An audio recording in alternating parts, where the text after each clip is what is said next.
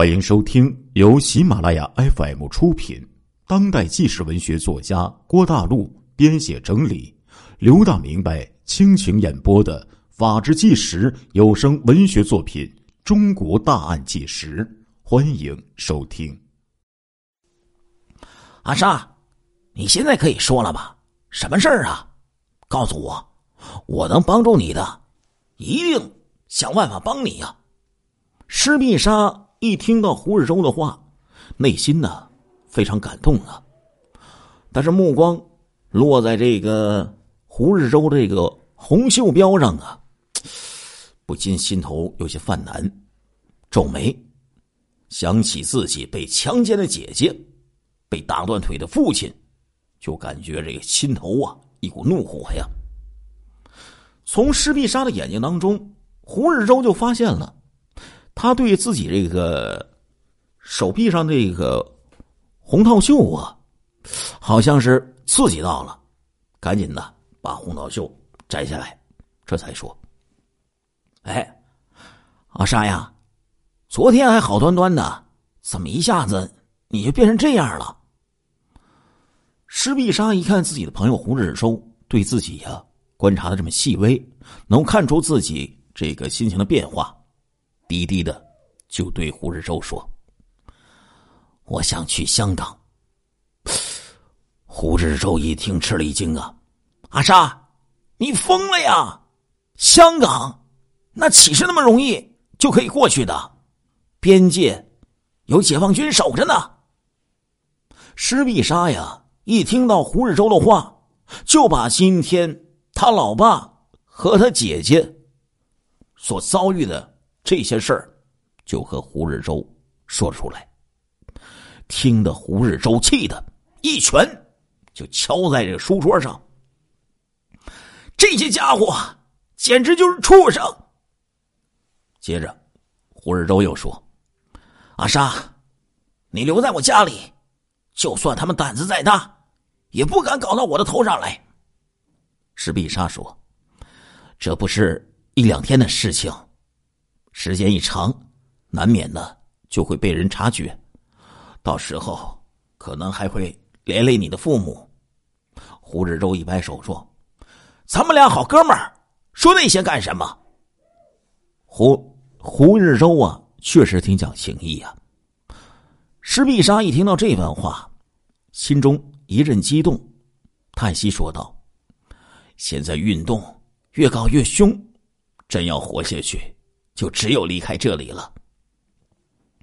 这时候，胡日周突然做出一个决定，重重的一点头，对着施碧莎说：“好，我跟你去香港。”哎，施碧莎一听惊呆了：“你在这里过得好好的，你跟我去香港干什么？”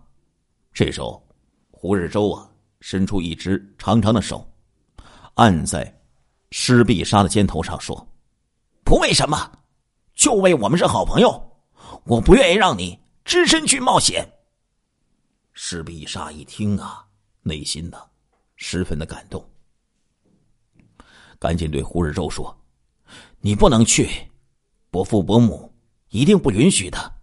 你这一走，他们会很伤心的。”哎呀，我家的情况与你家不同。我上有哥，下有妹，何况呢？我们这一走，总有一天会回来的。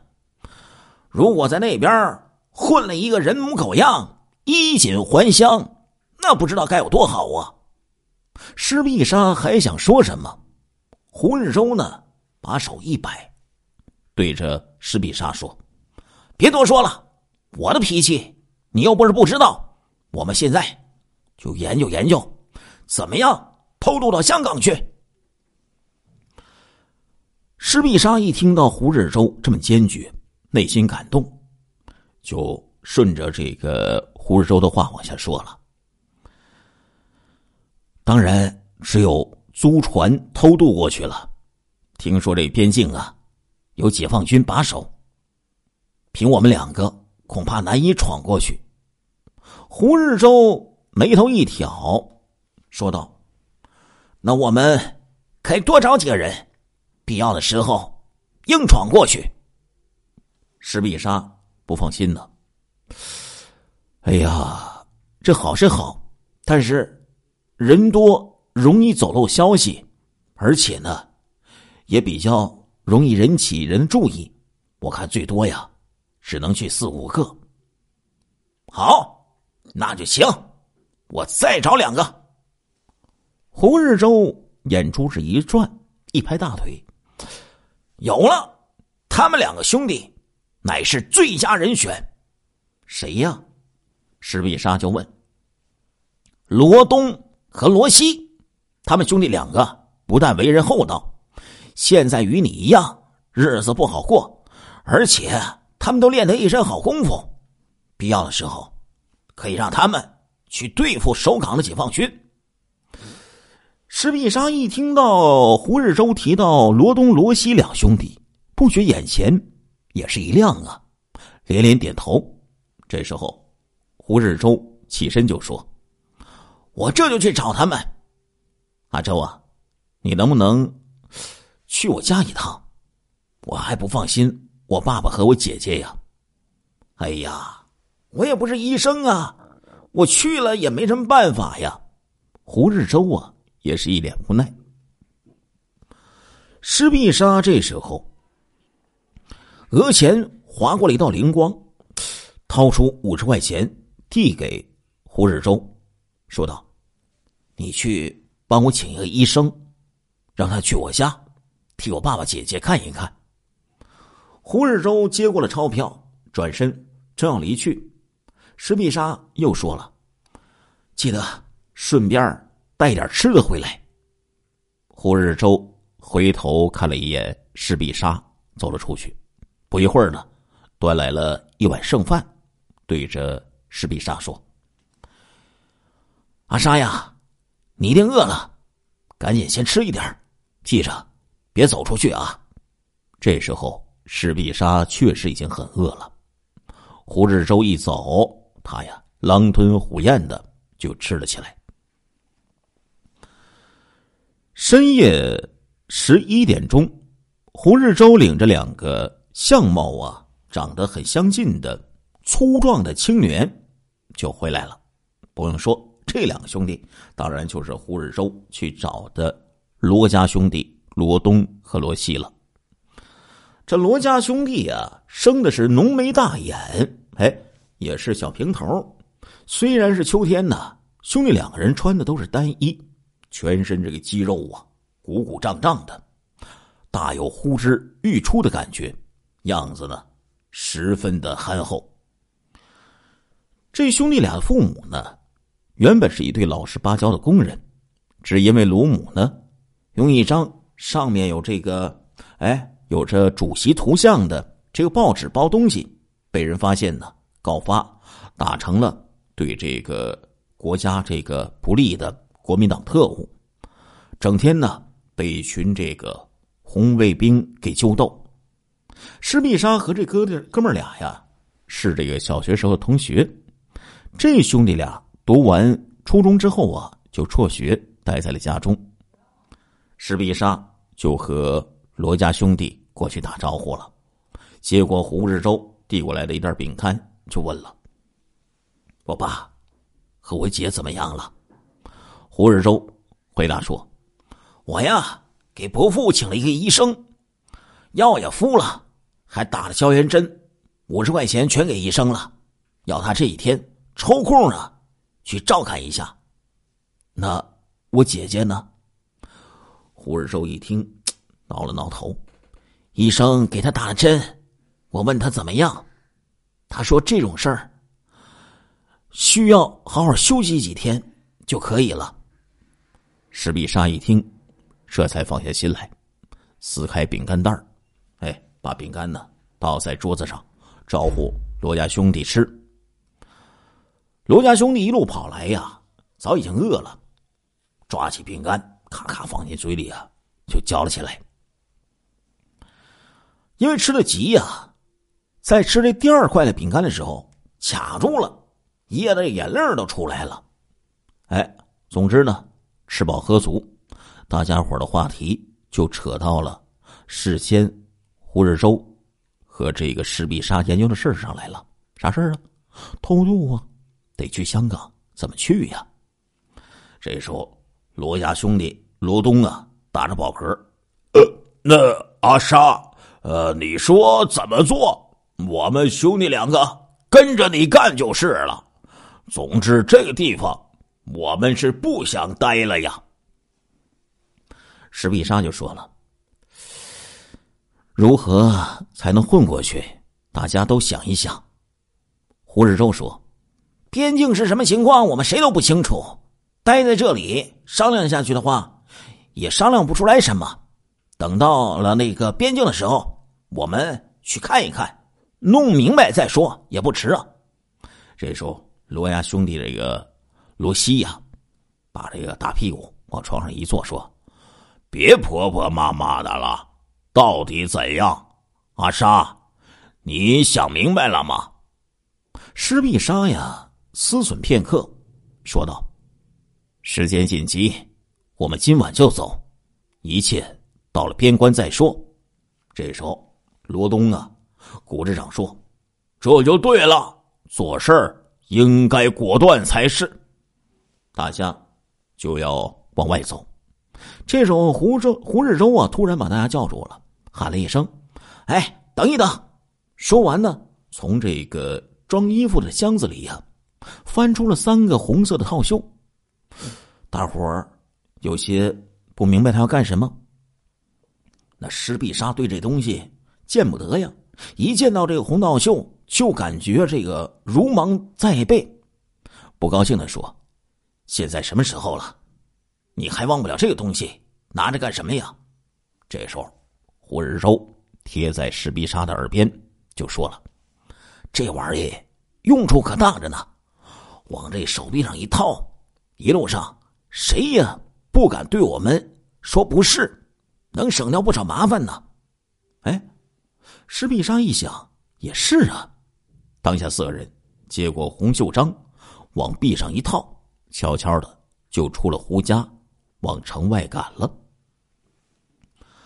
罗家兄弟看似蠢笨，走起路来呀，却是脚下生风。哎，这个不落这个胡日周，还有施必杀半步。但是呢，施必杀。走起路来却显得有些吃力了。夜晚三点钟，他们遇到了一队巡逻的红卫兵。对方一见这几个小子戴着红套袖，哎，心说自己的人，就稍微啊问了几句，就放行过去了。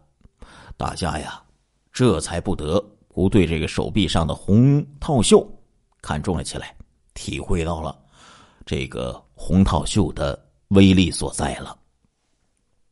胡日周这时候得意的说：“怎么样，我这主意不错吧？嘿，这红卫兵就是省委书记都不敢动一根毫毛啊！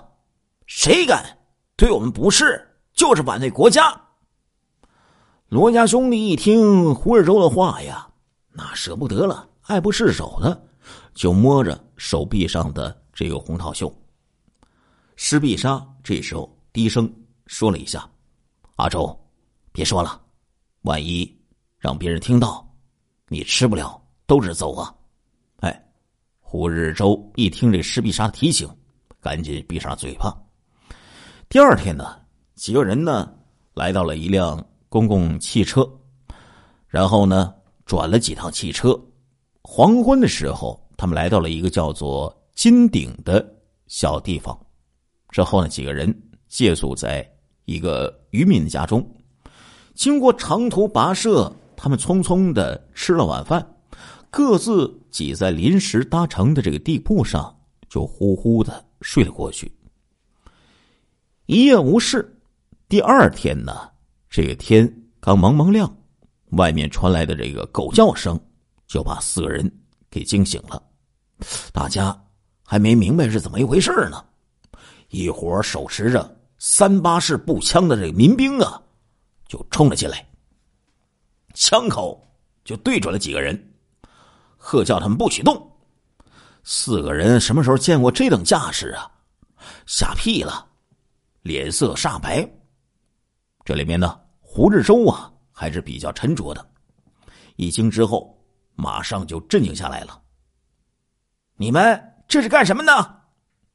领头的一个四十多岁的中年人，他白了胡志周一眼，说：“哎，我们还没问你呢，你倒盘问起我们来了。说，你们是从哪里来的？来这里干什么？”